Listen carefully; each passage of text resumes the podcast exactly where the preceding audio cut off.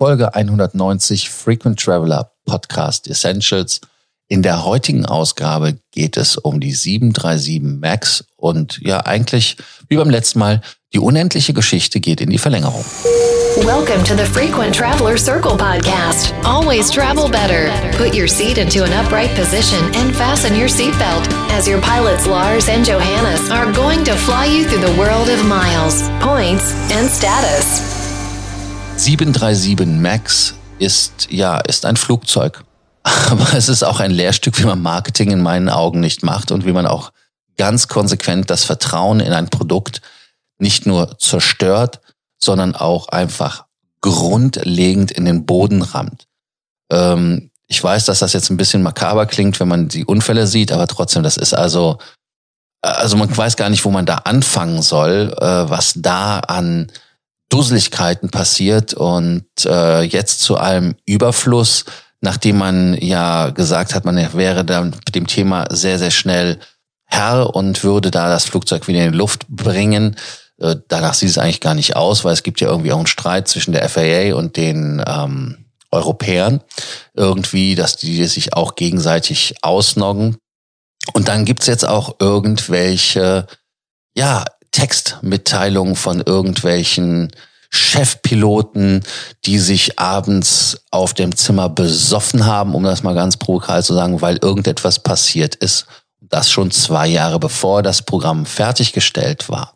Und jetzt Überraschung, Surprise, seit langem wieder live und in Farbe, vor allem in Derby Surround. Johannes, wie geht es?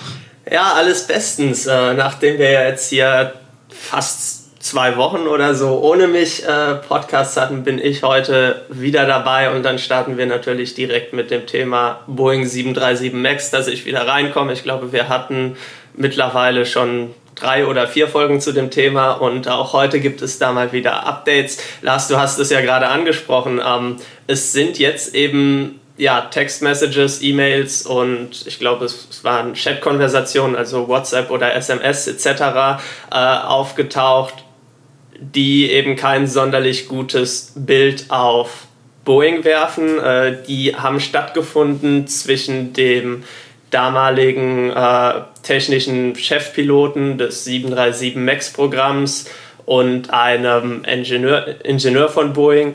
Und ähm, genau, auch damals wurde schon in diesen Text-Messages geschrieben, dass es Probleme gibt mit dem äh, MCAS-System, was ja dann letzten Endes auch die Crash sowohl in Indonesien als auch äh, in Äthiopien ausgelöst hat. Und das Ganze wirft natürlich jetzt ein sehr, sehr schlechtes Bild auf Boeing, gerade auch, weil die Firma eigentlich gehofft hatte, das Thema fast beseitigt zu haben, beziehungsweise jetzt den äh, Zertifizierungsprozess bei der FAA für das neue verbesserte Flugzeug ja, abschließen zu können. Und jetzt stellt sich natürlich bei der FAA auch die Frage, wie konnte das passieren, dass es äh, auf so hoher Stelle bei Boeing eben doch massive Zweifel gibt über dieses Flugzeug beziehungsweise das System, was letzten Endes zum Absturz geführt hat und das Ganze eben nicht vernünftig aufgearbeitet wurde. Ja, äh, du sagst es schon. Also ich denke mal, wir sollten unseren Hörern mal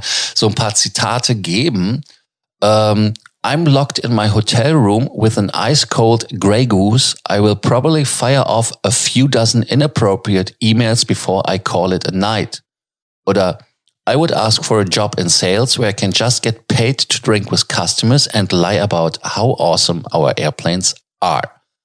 Das ist nicht von irgendjemandem geschrieben worden, sondern das ist geschrieben worden von dem Chef Techn äh, Chief Technical Pilot. Und das ist Rick Lutke. Er ist ein ehemaliger Pilot der Boeing, der also da wirklich in charge war für das Programm.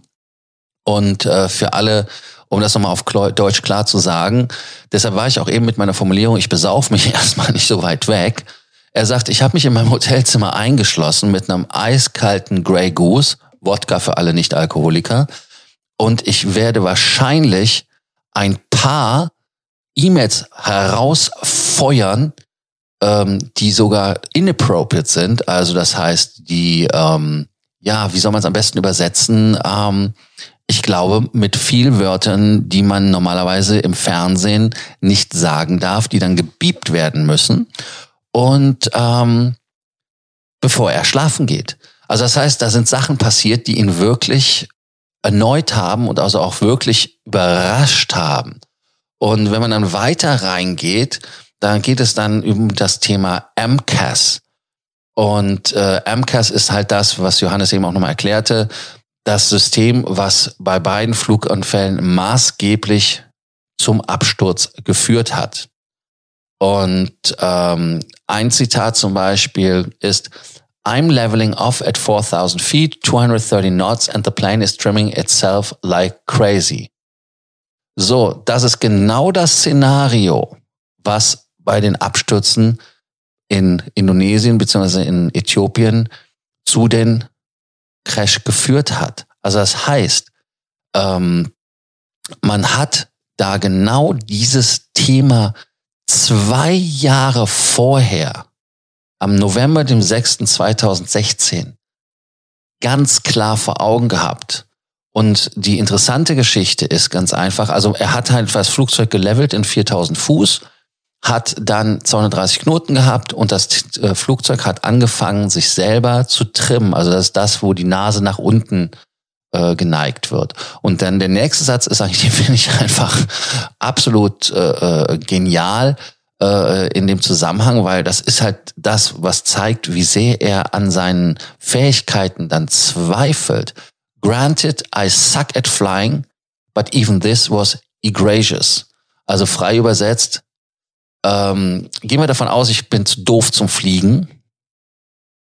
Aber das war absolut unerklärlich, egregious. Wo würdest du es übersetzen, Johannes? Ja, ich würde da auch ganz, äh, ganz bei deiner Übersetzung bleiben. Also man sieht hier auf jeden Fall, dass, äh, dass die Probleme, die es eben mit diesem System gab, Mitarbeitern bei Boeing bewusst waren und dass das eben eben nicht der der eine Ingenieur war, der gesehen hat, dass da eventuell was falsch laufen könnte, sondern dass man das Ganze eben auch auf einer hohen Ebene erkannt hat und auch miteinander ausgetauscht hat. Also das ist wirklich eine Sache, die ja sehr, sehr ähm, fragwürdig ist, gerade in einer Industrie, wo Sicherheit ja wirklich absolut wichtig ist. Auch interessant in dem Ganzen haben wir das Zitat, so I basically lied to the regulators unknowingly. Also ähm, ich habe die, die Regulierungsbehörde, das wird in dem Fall die FAA gewesen sein, unwissentlich belogen, aber immer noch belogen. Und das ist natürlich ein Satz, ähm, da kann man sich vorstellen, dass der bei der FAA gar nicht gut ankommt. Gerade auch, wenn man schaut, dass Boeing diese Nachrichten schon länger entdeckt hat, allerdings nicht mit dem Department of Transportation geteilt hat. Ähm, dementsprechend gab es dann auch ein, ja, einen Brief an Boeing, einen sehr unschönen Brief, ähm, in dem eben gefragt wurde, was ist da passiert, warum habt ihr diese ähm, Daten, die ihr Monate zuvor entdeckt habt, nicht mit uns geteilt. Und dann wurde Boeing auch gesagt, dass man ja unmittelbar eine Erklärung dazu erwartet, was äh, genau das mit dem Dokument aus sich hat und äh, weshalb das nicht geteilt wurde. Anschließend kam dann von, ja, von den Anwälten zurück, dass der Simulator wohl nicht richtig funktioniert hätte und eben ja angepasst werden müsste, um wie ein echtes Flugzeug zu fliegen. Ja, also ähm, ich weiß nicht, was schlimmer ist. Äh, einmal, dass man weiß, dass man Scheiße an den Fingern hat. Das heißt also, dass das Produkt nicht das hält, was es soll.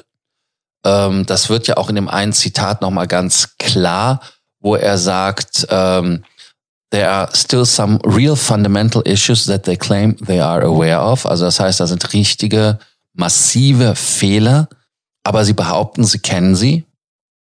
So.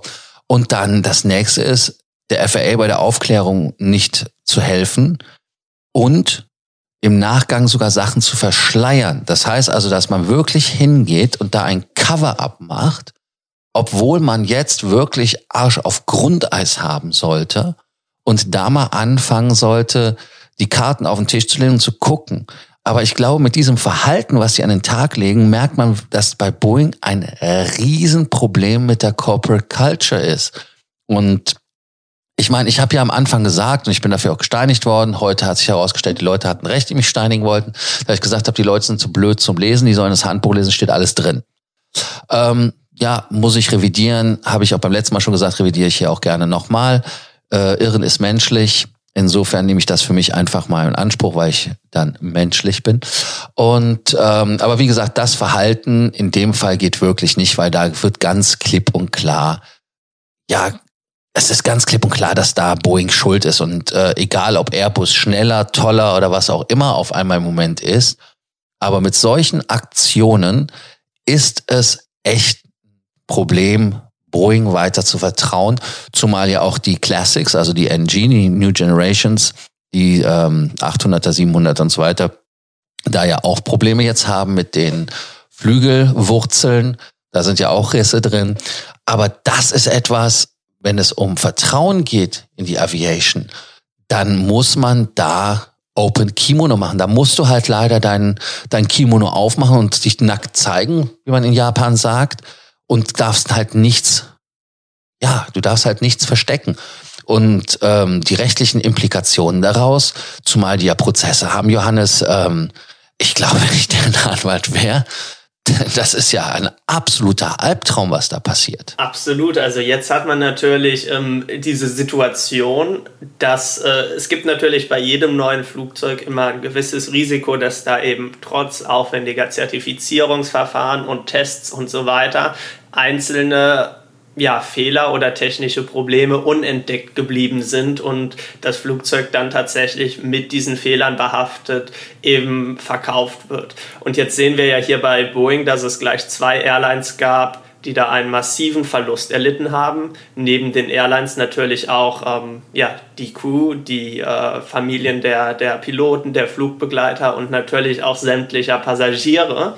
Und Natürlich stellt sich dann immer die Frage, wer ist dafür verantwortlich? Das ist ja auch immer ein riesiges Thema bei jedem Crash zu überprüfen, ähm, was, was war der Fehler, war es menschliches Versagen, war es äh, ein strukturelles Problem vom Flugzeug, wurde bei der Wartung geschlammt. Und natürlich zeigen diese Textnachrichten jetzt auch nochmal, ähm, dass eben bei Boeing ein gewisses Bewusstsein für diesen Fehler bestanden hat, was natürlich aus haftungsrechtlicher Sicht auch nochmal sehr, sehr viel viele Probleme aufwirft. Und ich kann mir sehr gut vorstellen, dass ähm, Airlines einerseits die, die eben durch den Flugzeugverlust direkt geschädigt wurden, als auch die Airlines, die dadurch geschädigt wurden, dass sie jetzt eben äh, Flugzeuge haben, die gegroundet sind, Flugzeuge haben, die nicht ausgeliefert werden konnten und dadurch ähm, dann eben kurzfristig auf Leasings zurückgreifen mussten oder eben den Flugplan anpassen mussten, dass diese Airlines dann natürlich in, in Sachen äh,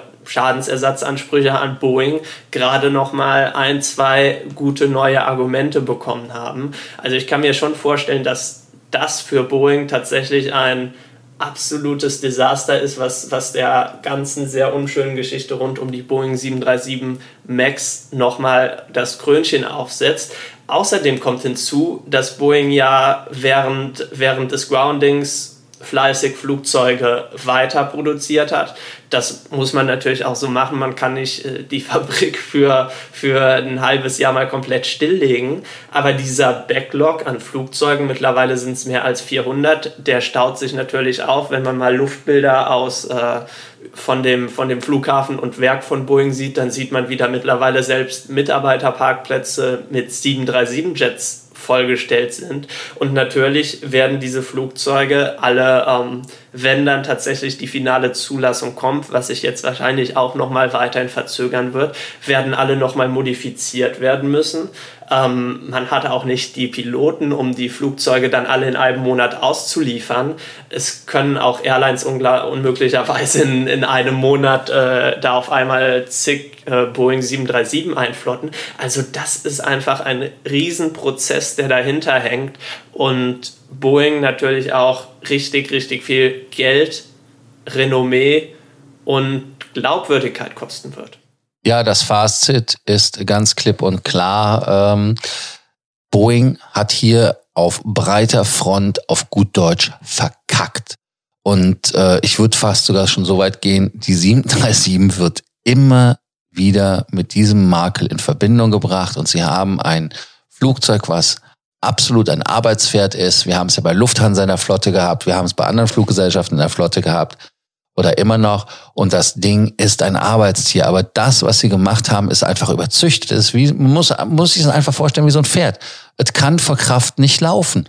Und gerade hier dann noch so ein Image-Thema aufzumachen, weil man nicht offen und ehrlich kommuniziert, hat man ein echtes Problem. Und ich glaube auch, dass viele Fluggesellschaften das stornieren werden, das Flugzeug, weil sie einfach schon festgestellt haben, die Leute wollen damit nicht mehr fliegen. Sie vertrauen damit nicht. Man kann zwar wie Ryanair versuchen, das Ding umzubenennen, aber ich glaube nicht, dass das hier eine Lösung ist. Und deshalb mein ganz klarer Aufruf, falls jemand vom Boeing zuhört, reißt euch endlich mal zusammen, ihr Nasen, erklärt, was Phase ist und dann das Problem lösen. Vielleicht gibt es dann noch eine Möglichkeit, aber ansonsten, wenn das so weitergeht, vergesst das, macht die Bude zu mit der 737, macht ein neues Flugzeug, aber dann ordentlich. Hier sind wir auch schon wieder beim Abspannen. Danke, dass ihr uns zugehört habt. Äh, die, die uns abonniert haben, den danke ich natürlich auch. Die, die uns noch nicht abonniert haben, nicht vergessen, uns zu abonnieren. Bei Sorgen, Ängsten, Nöten natürlich nicht zögern, uns zu schreiben, auch wenn ihr eine kostenlose Beratung haben wollt. Die Links findet ihr alle in den Show Notes. Ja, danke, bis bald und ciao. Please do not forget, you can connect with your pilots on Facebook or LinkedIn.